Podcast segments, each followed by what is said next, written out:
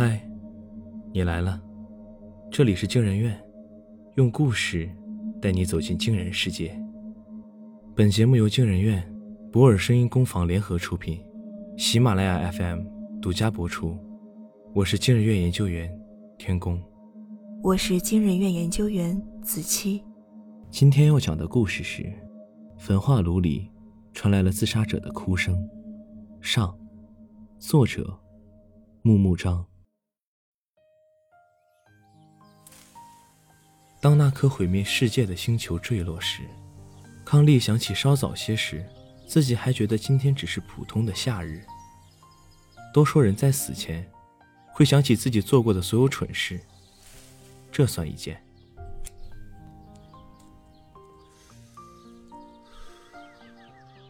天气热，抽烟的时候有一股糊味。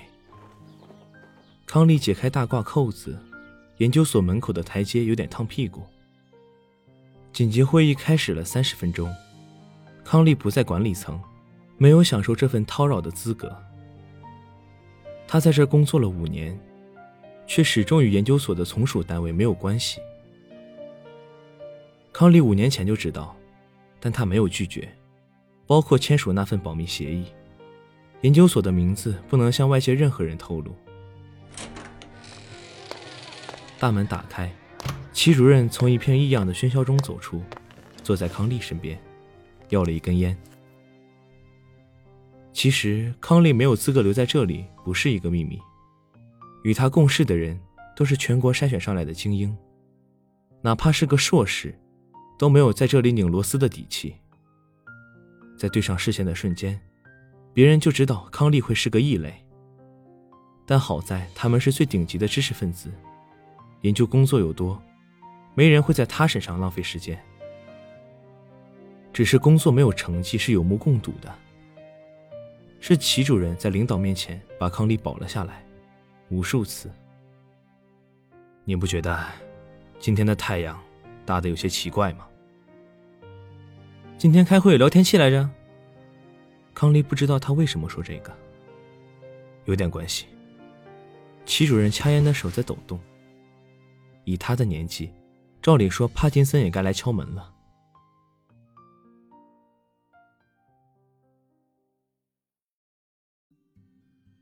有个东西，很亮的东西，它发出的光和太阳叠在一起了。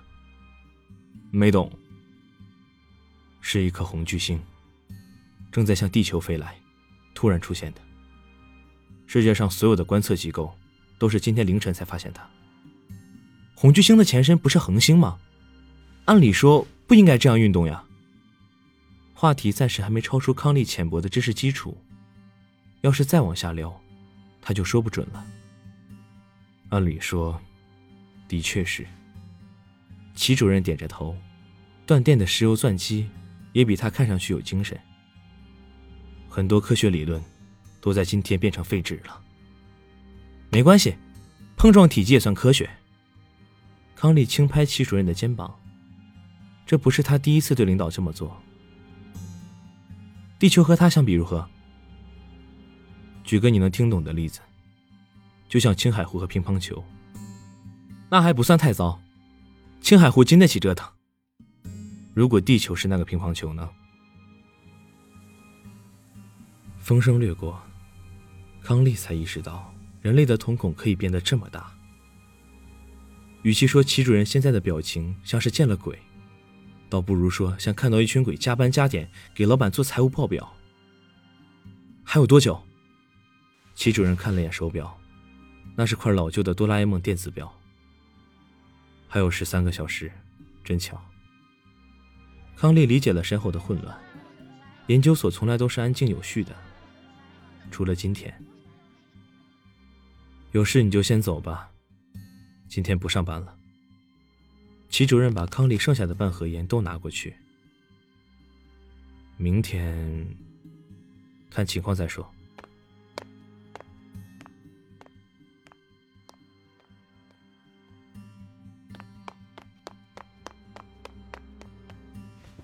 康利跑到半公里外的路边，开了一辆共享单车。他不确定地铁是否还能运行，当然。他没车。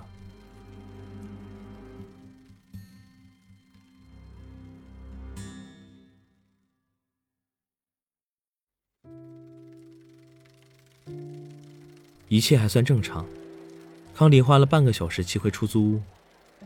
他没涨过薪水，负担不了好房子，一间次卧的开销已经算是奢侈。居民楼里的多数是老人，买菜、砍价、遛孙子、遛狗，每个人都做着仿佛命中注定的琐事，谁也没多看康利一眼。这样挺好，康利心想。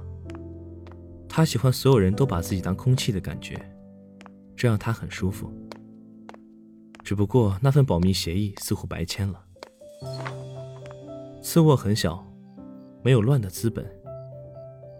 康利快速清点了一下家当，最值钱的只有上个月刚买还一次没穿的篮球鞋，以及几张永远都通不了关的正版游戏盘。他们的总价比银行卡里的余额还多。一般来说。对于自己生活质量的担忧，只有在准备搬家的时候才会出现。康利现在有些后悔回家，这里没存在过价值和回忆。如果非要说，可能只有那一件事。有人敲响房子的大门，康利把次卧的屋门打开一道缝。如果过了一会儿没人来开门，他再去。这是康利自认为和其他租客的默契。住在主卧的女孩出来了，穿着宽松的短袖和牛仔裤。康利喜欢她穿裤子，那样显得她双腿修长。不知道对方有没有认识到自己的优势？还是那位快递员送来的，还是一样的玫瑰。快递员红着脸念出的还是雪莱的诗。这样的情形，康利见了八十多次，具体多少记不清了。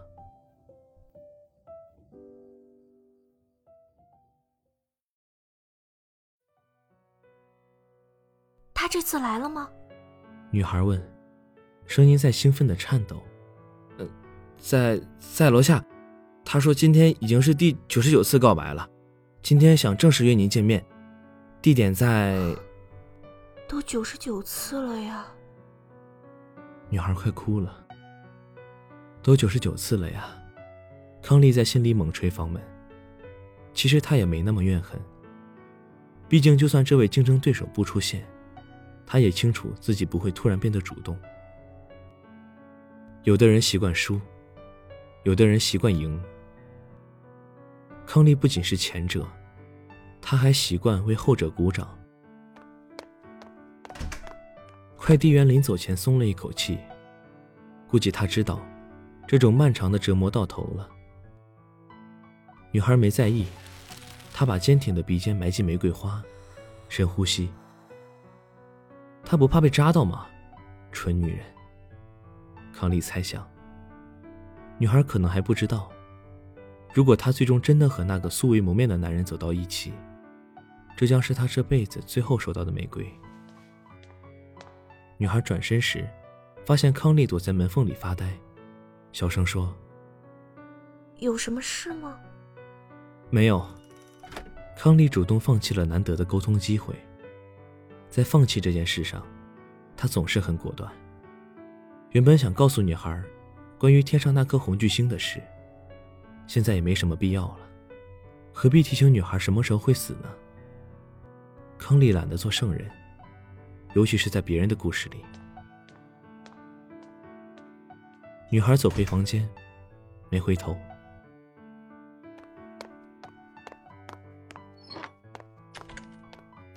康利离开家门，脚上踩着之前舍不得穿的篮球鞋。刚才说的那件这里唯一值得在意的事，现在没了。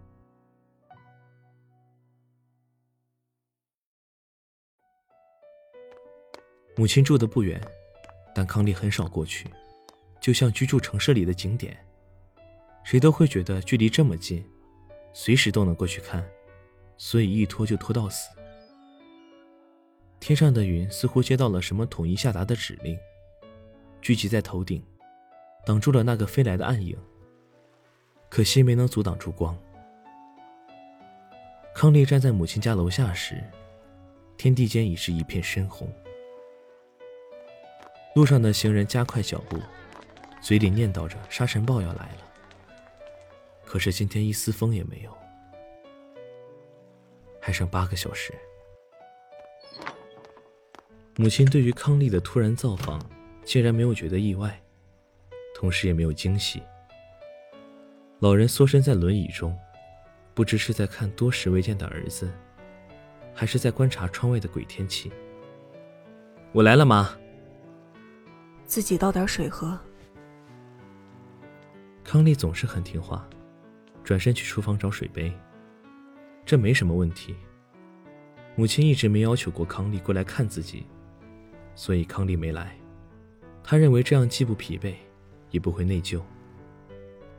碗橱里很干净，不像寻常老人的住所那样，一切都蒙着灰尘，散发出时日不多的酸臭。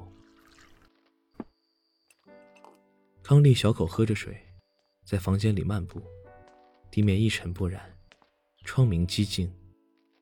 这里更像一个勤劳的家庭主妇的住所。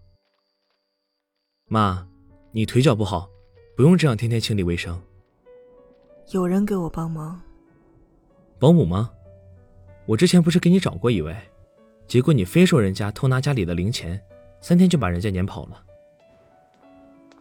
康利走到书柜前。陨石还摆在上面，已经被擦拭的发亮。这卫生做的有点过头了。康利没说这句。母亲终于收回了目光。她果然一直在看着窗外。是我的一个学生。康利听说过那个人。那是母亲在大学教书时班上的学生，家里穷，母亲资助了不少。康利对他没什么好感。他要零花钱的时候，从没见过母亲那么痛快。把他的保姆也辞了，我重新给你请一个，尽量别麻烦外人。他是自己来照顾我的，每周两次。屋子里的卫生也都是他打扫的。母亲说话太客气了，康利有些愠怒。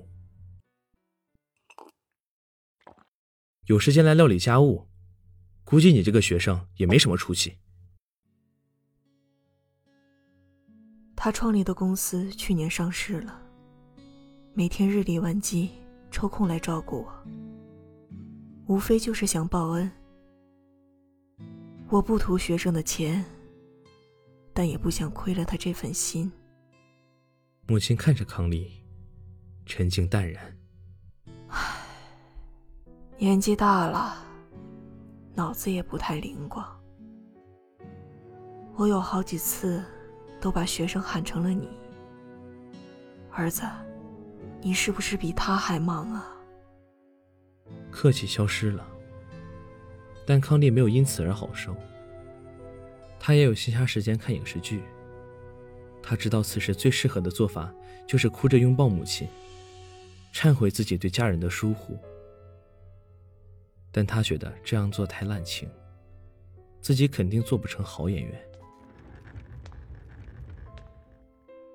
康利把母亲的轮椅推得离窗户远一点。妈，外面要刮沙尘暴了，离远点安全。该走了。康利换下拖鞋，先解开篮球鞋的鞋带，再缓慢穿进去。小的时候，他喜欢不解鞋带直接穿。母亲因为这个说了他好多次，这会把鞋跟毁了的。可他一直没改。妈妈，再见。康利用小时候的方式和母亲告别。他没有告诉母亲，天上有一颗红巨星正带着摧枯拉朽的势能，向着地球冲来。人老了，脑子是会糊涂的，尤其在死这件事上。难得糊涂。书柜上的陨石来历颇深，到了记事的年纪，康利向母亲问起自己胸口上的伤疤，母亲才说起了那段往事。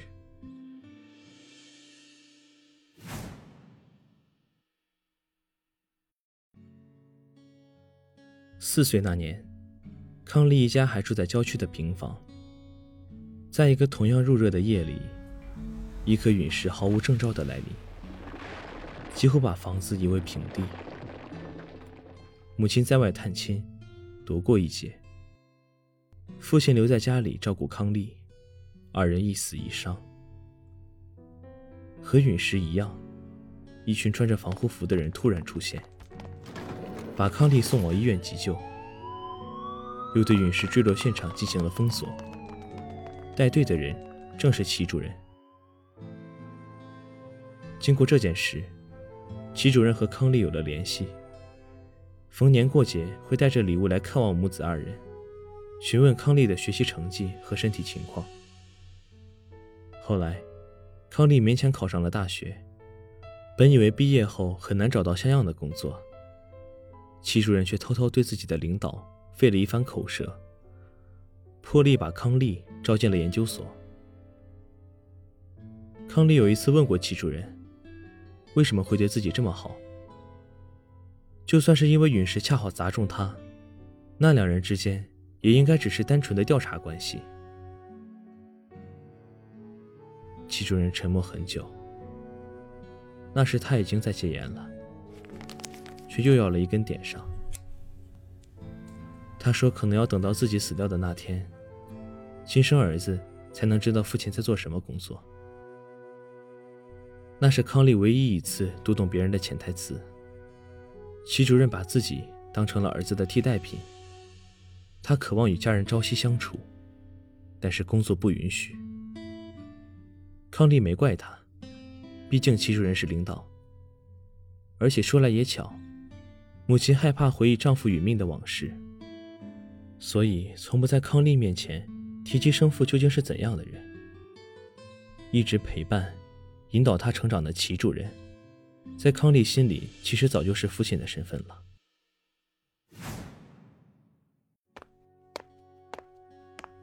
从母亲家出来，街道上已经看不到人影了。康利在暗红色的空气中梳理自己的生活轨迹，如同游荡在静脉血液中的病毒。出租屋和母亲的家，似乎都不是心之所向。这时，他能想起的只有匆匆离开的研究所。无论从能力还是性格上来看，康利都不属于那里。但是齐主任肯定还在。康利骑上车，笑了。一个人在世界末日来临时，还要坚持回到自己的工作岗位，这太可笑了。原来，自嘲的感觉是这样的。